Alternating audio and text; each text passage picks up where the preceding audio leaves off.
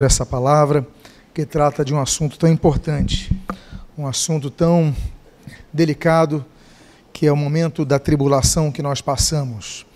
E hoje eu gostaria de compartilhar o texto que já se encontra em tela, cujo título se denomina 20 pães de cevada.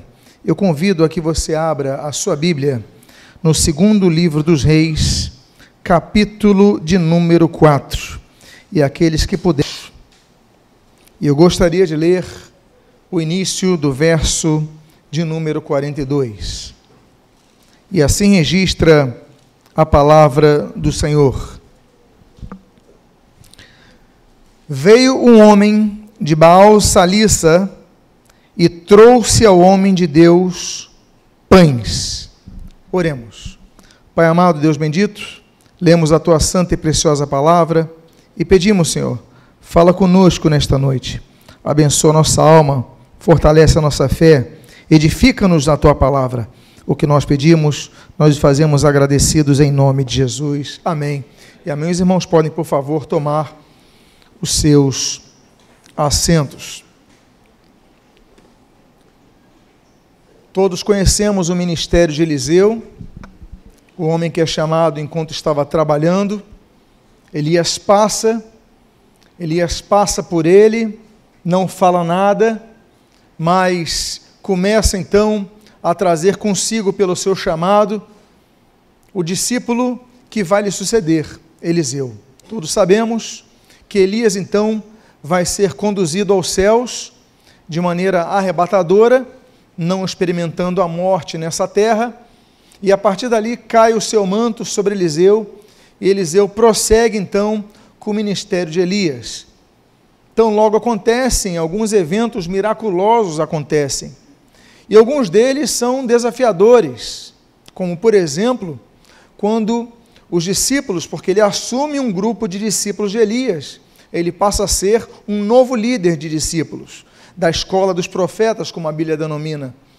E de repente eles estão fazendo cozinhado com colossíntidas e de repente aí se anuncia morte na panela, ó homem de Deus. Ele manda colocar farinha e as pessoas podem comer, e ali nada acontece com aqueles homens. Aquela farinha que foi colocada na panela, ela anulou os efeitos do veneno que podia matar a todos. Logo depois desse evento, e antes de um evento que talvez seja um dos mais conhecidos no ministério de Eliseu, que é o da cura de Naamã, quando aquele general ele vai mergulhar sete vezes no Rio Jordão. Mas entre esses dois eventos, o da, da, da, da, do evitar da morte de pessoas envenenadas por uma comida estragada com veneno e da cura de Namã, acontece o momento que os discípulos estão com fome. Eles passam por tribulação, tribulações, eles passam por dificuldade eram discípulos, mas eles têm fome. E diz o texto que, de repente, naquele contexto, está Eliseu, com um grupo que ele assume que não é o de discípulos dele, mas passam a ser discípulos dele, eram discípulos de Elias, estão com fome, não tem suprimento para os cem homens que ali estavam, e de repente, diz a Bíblia, veio um homem de Baal, Salissa, e trouxe ao homem de Deus pães. O pão é citado pela primeira vez na Bíblia, no livro de Gênesis, no capítulo 3, quando fala que através do nosso suor nós vamos conseguir o pão.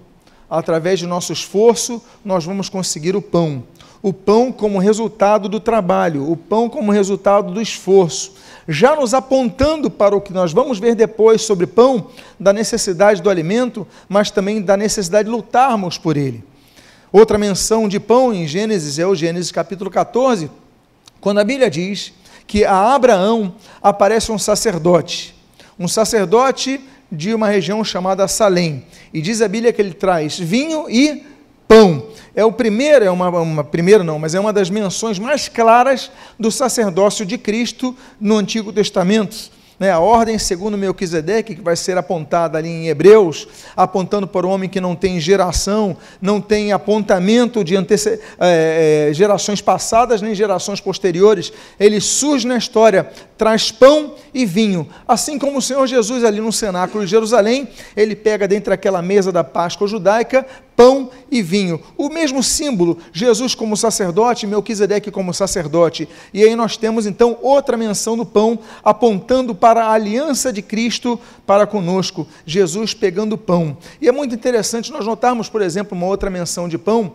é a menção que nós vemos ali em Êxodo capítulo número 12, quando a Bíblia fala que haveria uma festa para comemorar a libertação do povo de Israel do Egito, chamada Festa dos Pães Asmos. Essa festa que se junta com a festa da Páscoa e abrange ali então sete dias, são sete dias que o povo tinha que comer um pão sem nenhuma levadura, um povo sem nenhuma, nenhuma, nenhuma forma de crescimento artificial, teria que ser um pão em natura mesmo, ou seja, saído sem, nenhuma, sem nenhum, nenhum condimento, nenhum condicional aplicado a esse pão, teria que ser o pão é, puro sem adição de sal, sem adição de nada. E Deus fala: por sete dias vocês vão comer isso. Então nós temos mais uma menção de pão. Agora, Deus vai dando pão. É, o povo sempre vai comendo do pão, até mesmo quando lhes falta tudo. Quando falta tudo a alguém? Quando a pessoa está no deserto a pessoa não pode plantar porque no deserto não há como plantar nada.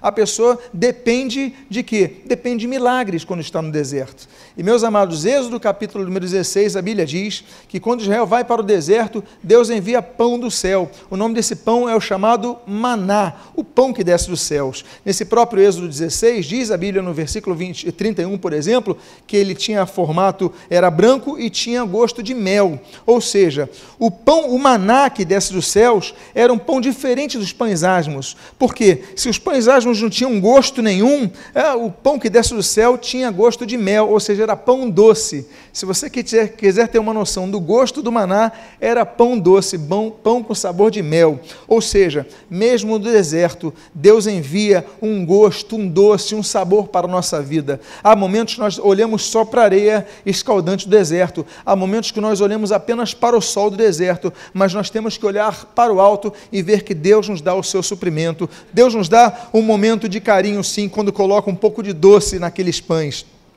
Ainda assim, o povo reclama. A Bíblia diz, por exemplo, em Números capítulo 21, que o povo chama aquele pão de pão vil. Eles começam a reclamar do pão, por quê? Porque se enjoam do pão que Deus dá.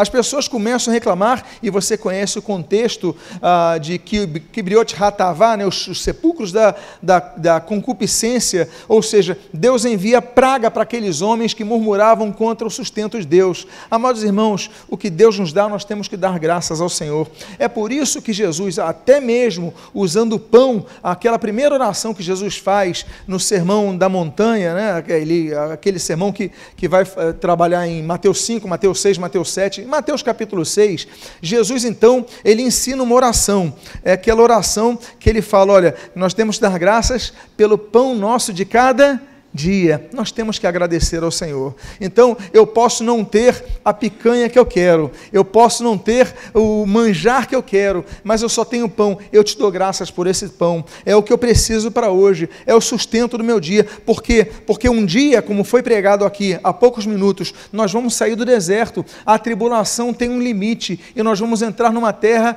que emana leite e mel. Amém, queridos? Amém. Ah, as promessas vão vir, as promessas vão se cumprir, mas nós passamos por período e são períodos difíceis. É interessante notar que Jesus fala para nós agradecermos o pão. E é muito bonito por quê?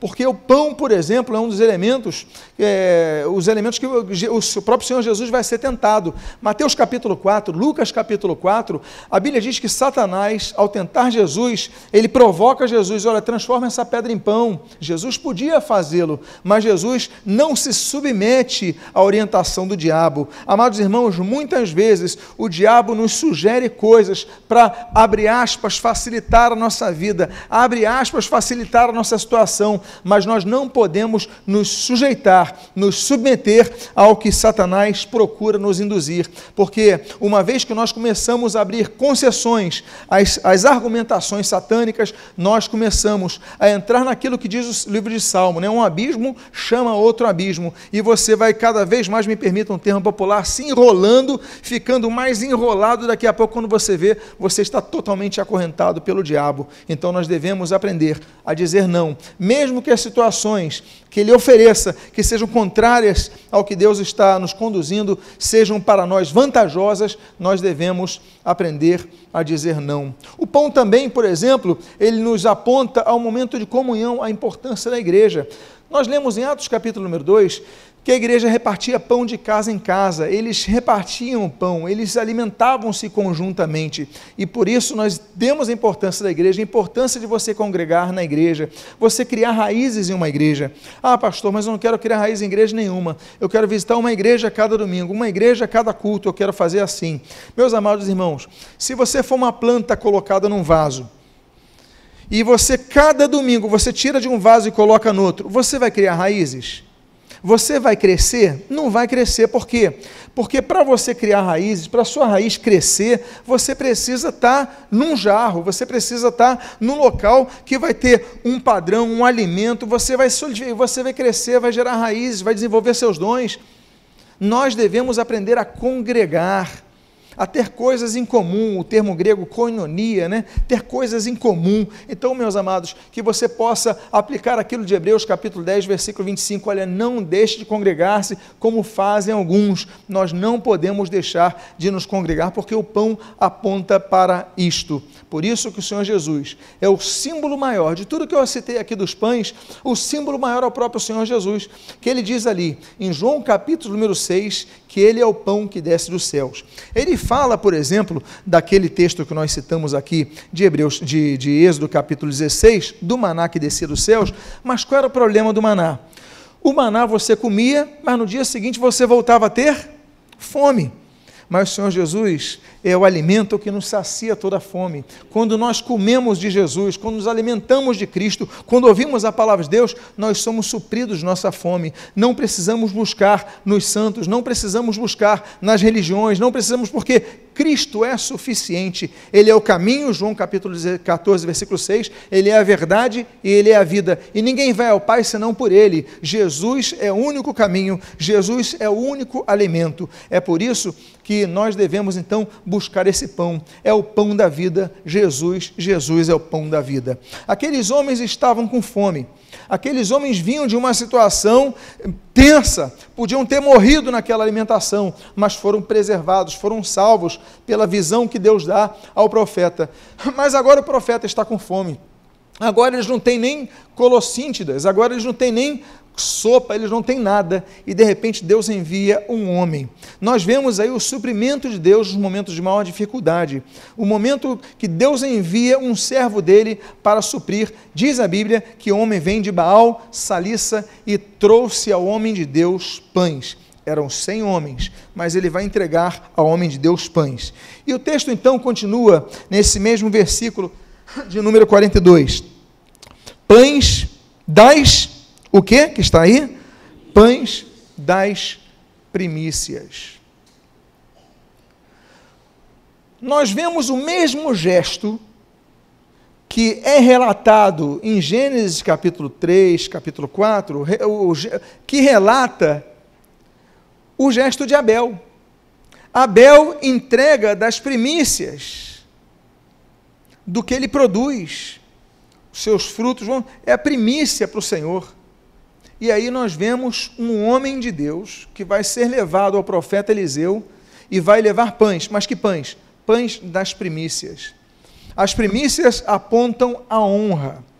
No momento de ofertas e de dízimos, costumamos ler, né, sempre lemos um texto da Bíblia no momento do ofertório e, eventualmente, repetimos alguns dos muitos textos. E um deles é o de Provérbios, capítulo 3, versículo 9. Honra o Senhor com os teus bens e com as primícias de toda a tua renda. Primícia era a coisa da sua produção, o primeiro material da sua produção para o Senhor. E nós vemos que esse homem também, ele separa os pães das primícias.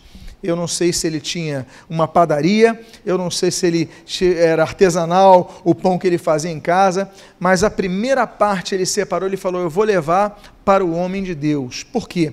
Porque primícias aponta a honra. O princípio da honra é um dos princípios menos compreendidos nessa sociedade e mais necessários para ela. É o princípio da honra que nós aprendemos desde cedo. É, é, por exemplo, nós temos o primeiro mandamento com promessa, é, que é mencionado ali em Êxodo capítulo número 20, é, honra ao teu pai e à tua mãe, para que te, se prolongue os, quê? os teus dias sobre a terra. Nós devemos então honrar pais e mães, o princípio da honra sendo aplicado. Nós devemos honrar, por exemplo, os anciãos. A Bíblia diz em Levítico capítulo 19 que nós devemos levantar diante das cães dos anciãos, devemos honrar os anciãos. Ou seja, a Bíblia ensina a você, um cristão, que não honra a pessoa com maior idade, a pessoa com idade avançada, você não está trabalhando no mesmo evangelho que a Bíblia aplica para, para, para aplicar o texto que diz aqui na Torá hebraica né, nós devemos honrar os anciãos. A Bíblia fala então da honra aos pais, a Bíblia fala da honra aos anciãos, a Bíblia fala, como eu citei aqui o texto de Provérbios capítulo 3, honra ao Senhor com os nossos bens e com as primícias nossa renda. A Bíblia fala para nós honrarmos, por exemplo, os patrões. A Bíblia diz, no Provérbios capítulo número 27, que nós devemos honrar os nossos patrões, tratar eles bem. E quem trata bem o patrão, Deus honra. Esse é um outro princípio, porque no mundo aí fora, fora da igreja, qual é o padrão? Reclamar do patrão, falar mal do patrão, não é verdade? Murmurar contra o patrão. É isso que todo mundo faz, mas a igreja não é todo mundo. A igreja é separada do mundo. A igreja, ela existe para ser luz neste mundo. É, então nós temos que honrar os nossos patrões, sim. Nós devemos honrar, por exemplo, a Cristo com todo o nosso proceder como nós lemos ali, por exemplo, em João, capítulo número, de número 5, nós devemos honrar as viúvas, como diz o texto de 1 Timóteo, 1 Timóteo, capítulo número 5, nós devemos honrar as viúvas verdadeiramente viúvas. Se a pessoa é viúva, nós devemos honrá-la. Olha só o princípio da honra de capa a capa da Bíblia. Nós devemos honrar, por exemplo, e uma coisa que eu falo muito na escola de líderes, é honrar a doutrina bíblica, honrar a Bíblia. A Bíblia diz isso em, Hebreu, em Tito, capítulo número 2, nós temos devemos ornamentar, ornar a doutrina, nós devemos honrar a doutrina, ou seja, buscar o conhecimento, honrar. Do púlpito tem que ser pregada a Bíblia, a Bíblia tem que ser trazida de qualquer púlpito, mais do que qualquer vanglória humana, mais do que qualquer outra coisa, a Bíblia tem que ser crida, lida, pregada,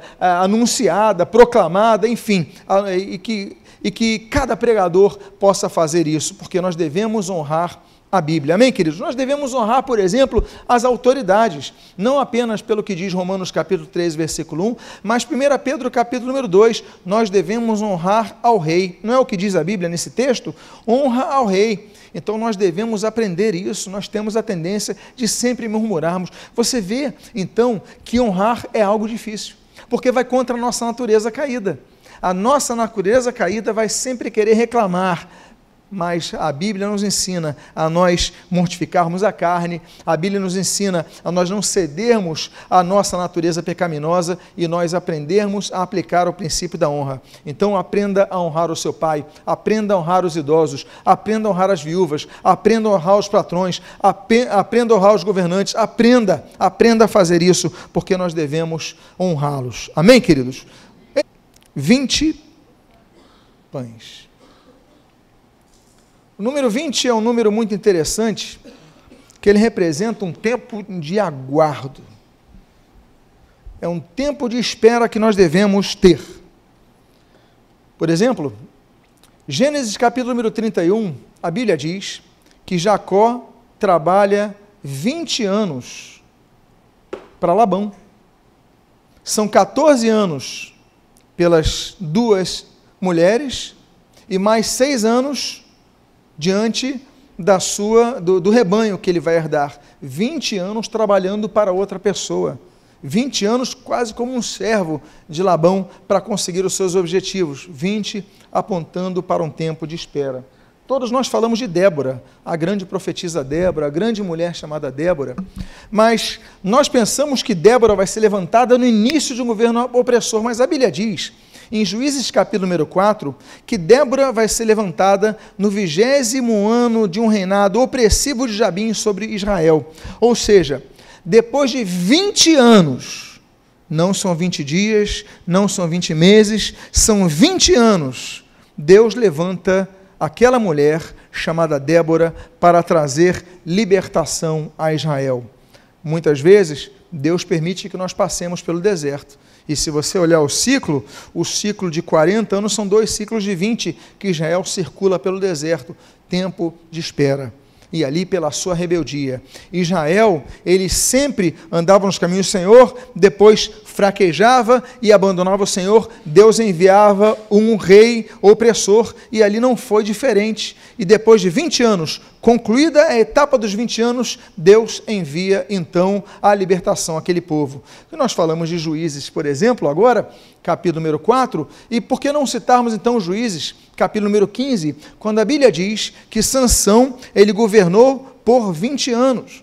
Quando nós falamos da história de Sansão, nos lembramos geralmente do final da vida de Sansão, o homem cego, o homem humilhado, mas que ele pega o restante de suas forças para trazer juízo àqueles que o encarceravam. Mas nos esquecemos que por 20 anos ele foi juiz sobre Israel, ele foi autoridade máxima sobre Israel. 20 anos é um ciclo que se passa, 20 anos é uma etapa. Depois dessa etapa veio o juízo, inclusive sobre a própria vida desse homem que falhou, que não foi sábio, que foi Sansão, por exemplo.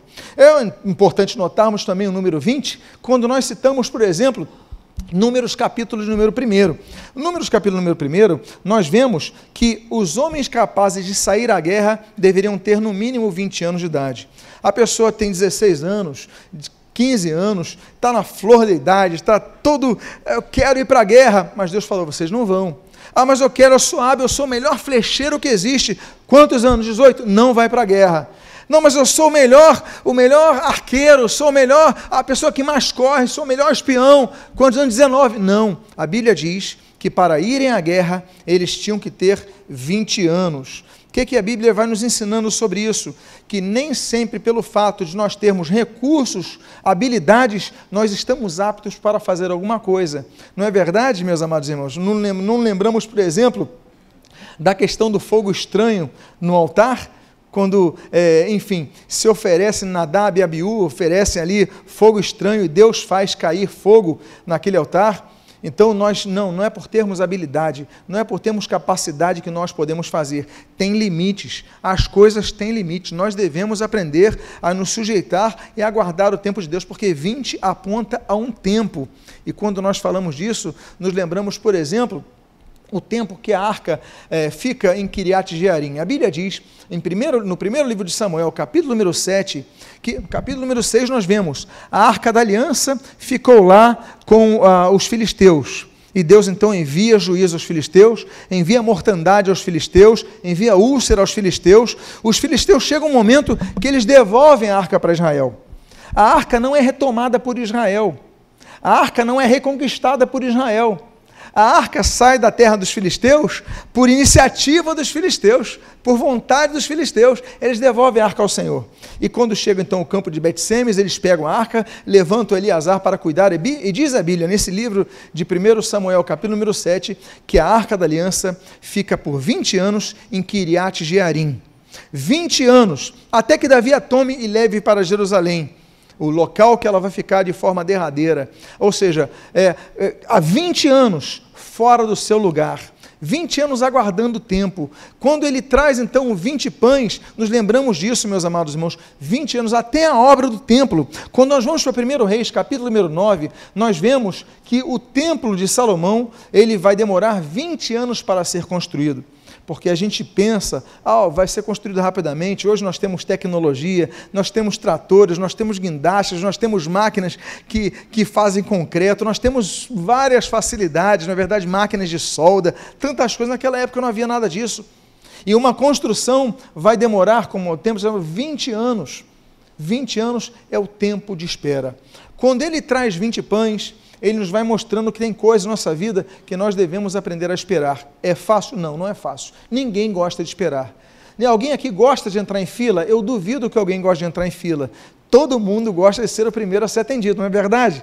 Todos nós gostamos de ser os primeiros, os primeiros, mas nós devemos aprender a aguardar o tempo de Deus, pois enquanto aguardamos, Deus está trabalhando em algo melhor para a nossa vida. Podemos enxergar isso? Não, nem sempre conseguimos. Podemos compreender isso? Não, nem sempre conseguimos. Mas o que nós devemos fazer é lutar, é buscar é pedir, e a Bíblia diz para nós pedirmos, e nós devemos pedir perseverantemente, como Lucas capítulo 18 nos ensina, e outros textos, tantos outros textos falam de perseverança, mas nós devemos aprender a confiar no Senhor, porque Deus está trabalhando por nós. Amém, queridos? Então, ele traz 20 pães, 20 pães, mas o meu cálculo, ele diz assim, tem alguma coisa errada, porque 20 pães para 100 homens, vai faltar gente. Mas a Bíblia diz nesse texto o seguinte: 20 pães de cevada. O pão de cevada, ele é citado na Bíblia em duas ocasiões, trazendo dois princípios muito interessantes. A primeira ocasião é a que eu cito aqui do texto de Ruth, que está na tela, capítulo 1, versículo 22 e capítulo 2, do versículo 15 ao 17. Diz assim o texto: Assim voltou Noemi da terra de Moabe com Ruth, sua nora, a Moabita, e chegaram a Belém no princípio da cega da cevada. E aí, capítulo 2, versículo 15. Levantando ela, levantando-se ela para rebuscar Raboás, deu ordem ao seu servo, dizendo: Tirai também dos molhos algumas espigas, e deixai-as para que as apanhe, e não a repreendais. Esteve ela apanhando naquele campo até a tarde, e foi quase um efa, que dá mais ou menos 22 litros, de cevada. E ele, EFA é um cálculo líquido, né? Uma, uh, enfim, apesar de ser é, cevada, apesar de ser trigo, uh, mas era é, algo como trigo, mas era é, nessa base, nesse cálculo, 22 litros. É o que ela tinha, então era bastante coisa que é, Boaz deixou que ela pegasse naquele campo dele, que a Ruth pegasse. Essa história é uma das histórias mais belas de amor que existe na Bíblia, não é verdade? Que coisa bonita. Mas o que, que nós aprendemos? Que Deus nos supre nos momentos de maior dificuldade o momento de maior dificuldade, nós buscamos o Senhor, mas Deus vai suprir de alguma forma. E quando você menos espera, você que vai buscar um quilo, você vai voltar com 20 quilos, você vai voltar com mais. Quando você menos espera, Deus vai usar alguém para abençoar a tua vida com misericórdia. Há um segundo texto que fala do pão de cevada na Bíblia, que é o de Juízes, capítulo número 7, versículo 13 e 14. A Bíblia diz, e o texto está em tela: Chegando, pois, Gideão. Eis que certo homem estava contando um sonho ao seu companheiro e disse: Tive um sonho.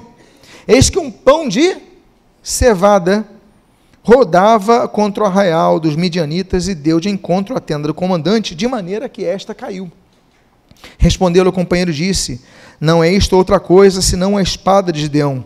Nas mãos dele entregou Deus os midianitas e todo este arraial. Olha só que coisa interessante. O homem tem uma visão Olha a visão, os midianitas, eles fortes, organizados, material bélico, mas tem uma barraca, tem uma tenda, que é a tenda do comandante.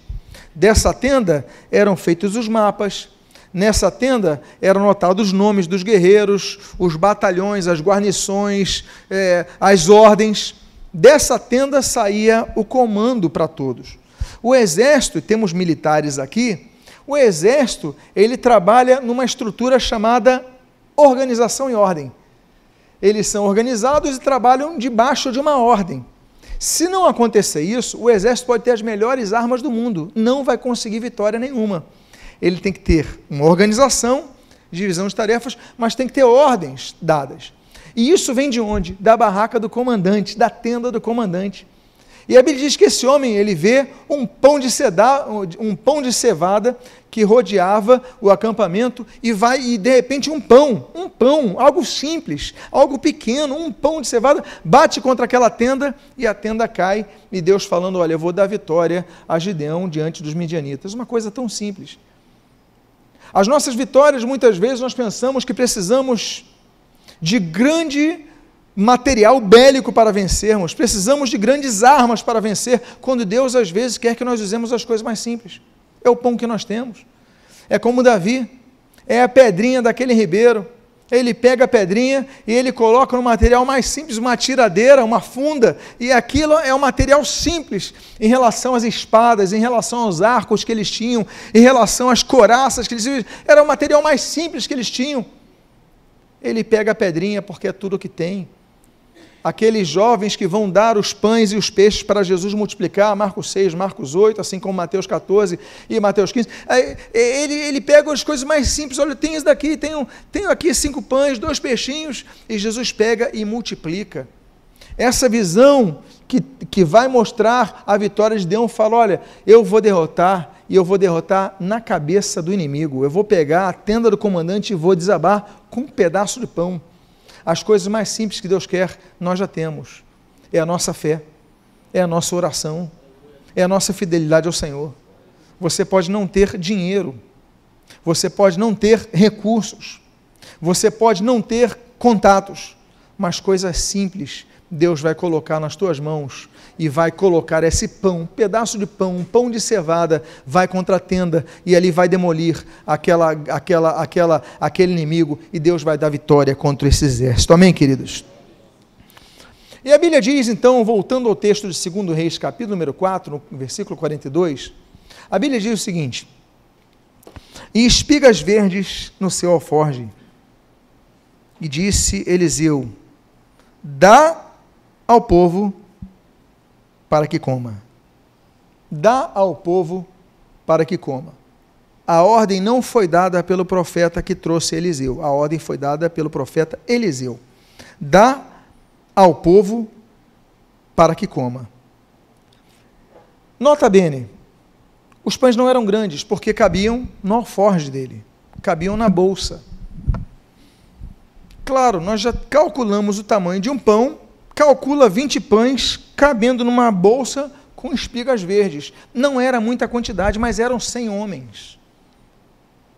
O profeta recebe esse presente e de imediato ele fala: distribui.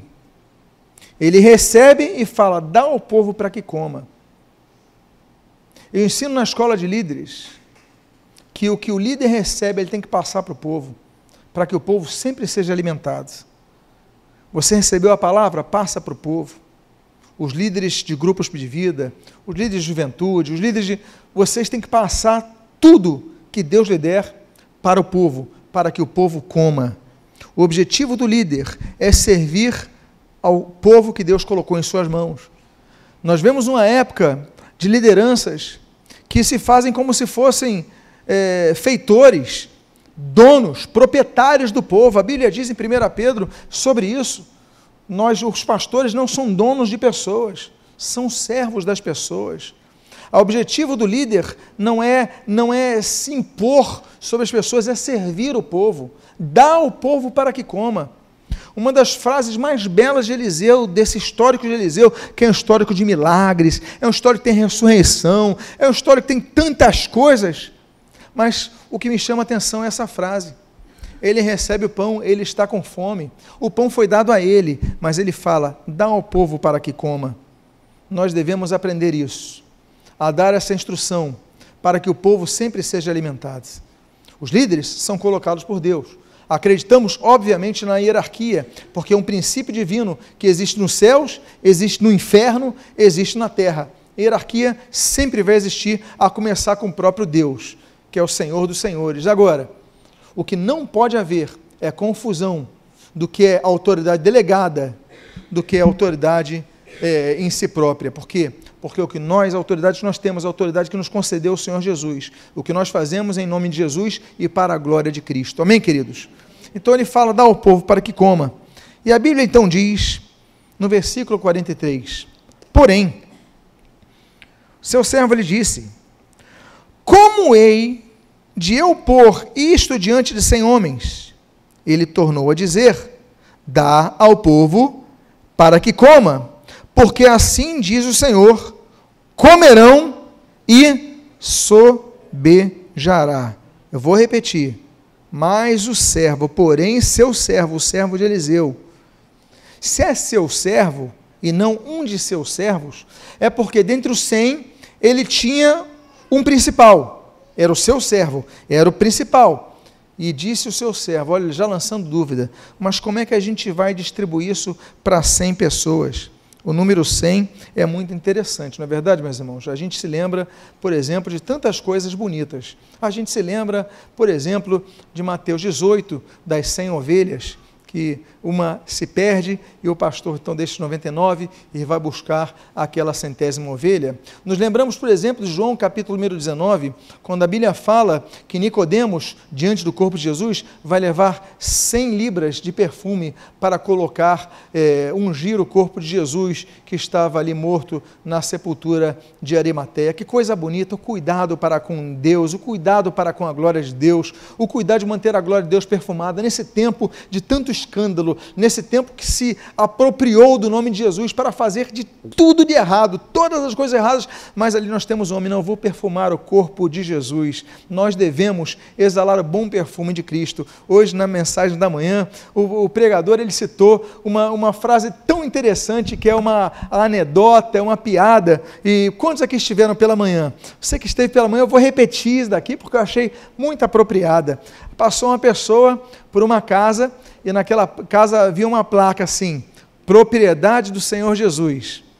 Aí ótimo. Aí passa pela casa, e quando passa pela casa, é um xingando o outro, um gritando com o outro, um brigando com o outro, uma confusão naquela casa que estava propriedade do Senhor Jesus. E a pessoa falou: é pena que está alugada para o diabo. Nós muitas vezes não cuidamos do corpo de Cristo, não cuidamos do nosso testemunho, e essas 100 libras de aloés, essas 100 lidas, é, são, demonstram o cuidado de Nicodemos para o corpo de Jesus, demonstram o cuidado que nós devemos ter para com o corpo de Cristo. O número 100, meus amados, nos lembra tantas coisas. Por exemplo, nos lembra o texto do 1 Reis, capítulo 18, com Obadias. Obadias era servo de Acabe e Jezabel, era funcionário do governo, ela manda matar os profetas do Senhor, e diz a Bíblia que Obadias pega 100 profetas do Senhor e os, os esconde em dois poços, duas cisternas, dois locais ali e vai alimentando eles. Ele alimenta o servo do Senhor. Ou seja, no tempo de perseguição, nós vemos que Deus usou uma pessoa para salvar cem vidas. Deus vai usar uh, alguém para abençoar a sua vida. Você que é fiel ao Senhor, que não vai sucumbir diante das ameaças de Jezabel. Amém, queridos? Mas o que eu quero dizer e que me chama atenção nisso é que Deus levanta pessoas que estão ao seu lado para infundir dúvidas sobre as promessas de Deus. Nota, nota bene. A Bíblia diz que o profeta de Deus, ele vai ao profeta Eliseu e dá 20 pães. Deus podia ter enviado 100 pães? Sim ou não? Podia. Mas ele enviou 20. Ele enviou 20 por quê? Eu já falei os significados do número 20. Tempo de aguardo, tempo de espera, tempo, mas tem outro sentido também. Deus nem sempre vai enviar tudo o que nós precisamos, e entendemos que precisamos, mas às vezes vai enviar algo menor, menos, para que nós possamos experimentar o milagre da multiplicação em nossa vida. O que importa não é a quantidade que Deus nos dê, o que importa é o fato de que Deus nos dará alguma coisa, porque o que Ele nos dá vai nos suprir, vai ser aumentado. O que ele espera de você é que você use de fé. Esse homem fala: Eliseu, não vai dar não. 20 pães sem homens. Como é que eu vou colocar isso diante de 100 homens? Todos famintos. Não vai dar. A Eliseu usa da sua autoridade de homem de Deus. Ele fala, ele repete a frase: dá ao povo para que coma. Ele repete. Eu fico imaginando nesse momento Eliseu com fome, humor mais limitado, porque quando a gente tem fome, a gente delimita o nosso controle do humor. Ele chega para o profeta, ele, ele fala o seguinte: Olha, dá ao povo para que coma. Aí o servo, como é que eu vou botar 20 pães para 100 homens? Dá ao povo para que coma. Eu fico imaginando que ele até aumentou a voz, suposição minha. Dá ao povo para que coma, porque assim diz o Senhor: comerão e vai sobrar. E ali então ele procede e o milagre vai acontecer.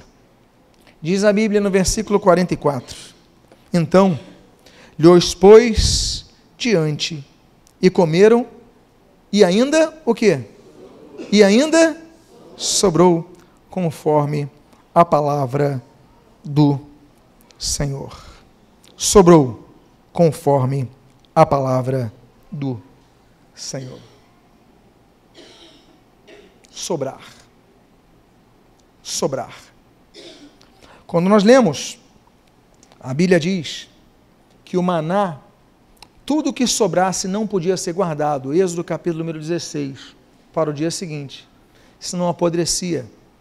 Não podia haver sobra do maná. A Bíblia diz em Êxodo capítulo 29 que não podia haver sobra do que era oferecido a Deus em sacrifício. Tudo que sobrasse deveria ser queimado, não poderia sobrar. Amados irmãos, mas nós vemos ocasiões que nós queremos guardar coisas, mas não podemos. Mas há ocasiões que Deus faz o milagre, e o milagre nos gera sobras para que usufruamos como diz ali, Marcos capítulo 6, Marcos capítulo número é, 8, é, Mateus capítulo 14, Mateus capítulo 15, as multiplicações, as duas multiplicações de pães e peixes. A primeira multiplicação, por exemplo, quando multiplica para 5 mil homens, sobram 12 cestos cheios. A segunda multiplicação, quando ele multiplica para 4 mil homens, sobram 7 cestos cheios. Deus, quando multiplica, faz sobrar. Se você notar, as duas multiplicações de Jesus não são as primeiras multiplicações da Bíblia, sim, porque o que nós estamos vendo hoje, lendo hoje, analisando hoje, é a primeira multiplicação de pães na Bíblia. É a multiplicação que acontece com Eliseu. E nessa multiplicação também acontece o quê? Sobra. 20 alimentam 100 e ainda sobra alimento para todos. O que eu quero dizer para você é que Deus, quando envia o seu suprimento, ainda que você veja pouco, Ele está trabalhando para aumentar, para te satisfazer, para te nutrir, e você vai passar essa fase mais alimentado do que você quando você entrou por ela. Amém, queridos? E eu encerro esse texto. Eu encerro esse texto com o mesmo versículo, a mesma parte que nós lemos nessa noite. Nós falamos de três versículos, o 42, o 43, o 44. Eu volto ao início do versículo número 42 e agora coloquei o termo em hebraico, como você está vendo aí. A Bíblia diz: Veio um homem de Baal Salissa e trouxe ao homem de Deus pães. Por que, que eu coloquei o nome em hebraico Baal Salissa? Por causa do significado. Baal significa Senhor. Salissa vem em Shilosh, que significa três. Três vezes grande o Senhor. Meus amados irmãos, nós temos três multiplicações na Bíblia, com três farturas para o povo, sobrando o que Deus multiplicou. Deus procura três tipos de pessoas na terra. A Bíblia, quando registra Deus procurando, a Bíblia menciona no Salmo de número 101 que Deus procura os fiéis da terra. A Bíblia menciona em Ezequiel capítulo 22 que Deus procura aqueles intercessores que tapem a brecha. E a Bíblia diz, no texto de João capítulo 4, que Deus procura os verdadeiros adoradores que o adorem em espírito e em verdade. Deus está procurando, porque o que Deus vai fazer é três vezes grande. Meus amados irmãos, você pode estar enxergando uma fase difícil hoje, mas Deus não vai apenas duplicar a bênção na sua vida, mas vai triplicar a bênção na sua vida. Ou seja, o que eu quero dizer é que Deus vai te dar além do que você espera. Fique de pé nesse momento que eu quero orar por sua vida. Eu quero dizer para você que Deus está procurando pessoas aqui. Deus está procurando verdadeiros adoradores, Deus está procurando pessoas que intercedam, mas Deus está procurando os fiéis da terra. Nesse momento que você possa fechar os seus olhos, você possa colocar a mão no seu coração se você precisa do suprimento de Deus, se você precisa do milagre de Deus, se você precisa da intervenção de Deus. Eu quero dizer para você, você veio nessa noite aqui, você está ouvindo essa mensagem na internet, você recebeu esse link por alguém, para que você saiba que Deus está no controle da sua vida, Deus está trabalhando por sua vida, Deus vai enviar seus mensageiros, seus servos, seus profetas para trazer aquilo que você precisa ouvir, aquilo que você precisa para o teu sustento. Pai amado, em em nome de Jesus. Aqui estão várias pessoas com as mãos em seus corações.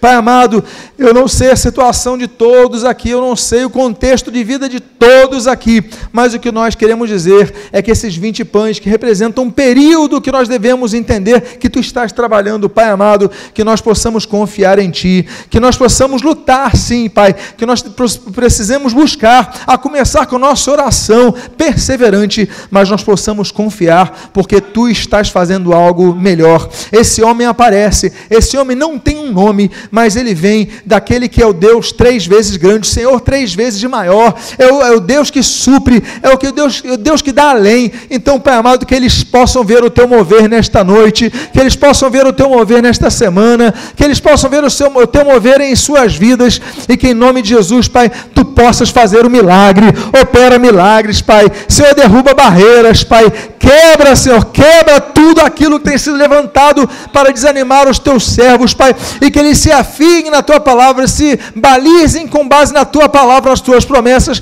porque nenhuma de Tuas promessas cairá por terra. Em nome de Jesus, abençoa o Teu povo, fortalece aquele que está desanimado, levanta o que está caído, e que em nome do Senhor Jesus, Tu venhas a dar vitória ao Teu povo, que eles possam ver, Senhor, eu preciso de 100 pães, eu tenho só 20, Pai, mas esses 20 são suficientes para serem multiplicados. A primeira multiplicação na Bíblia nós já vemos, e foi e sobrou. O que vem de ti, a sobra que vem de ti, é uma bênção para nossas vidas, porque mostra que tu nunca nos desamparas, tu nunca nos deixas de lado, tu cuidas de nós. Abençoa-nos, ensina-nos, Pai, nesse tempo, ensina-nos nesse período, ensina-nos nessa fase. E o que nós pedimos para essa nova etapa que está se iniciando na vida dos meus irmãos, na vida de cada um de nós, tu venhas a nos abençoar, em nome de Jesus. Amém e amém. Diga a pessoa que está do seu lado, coma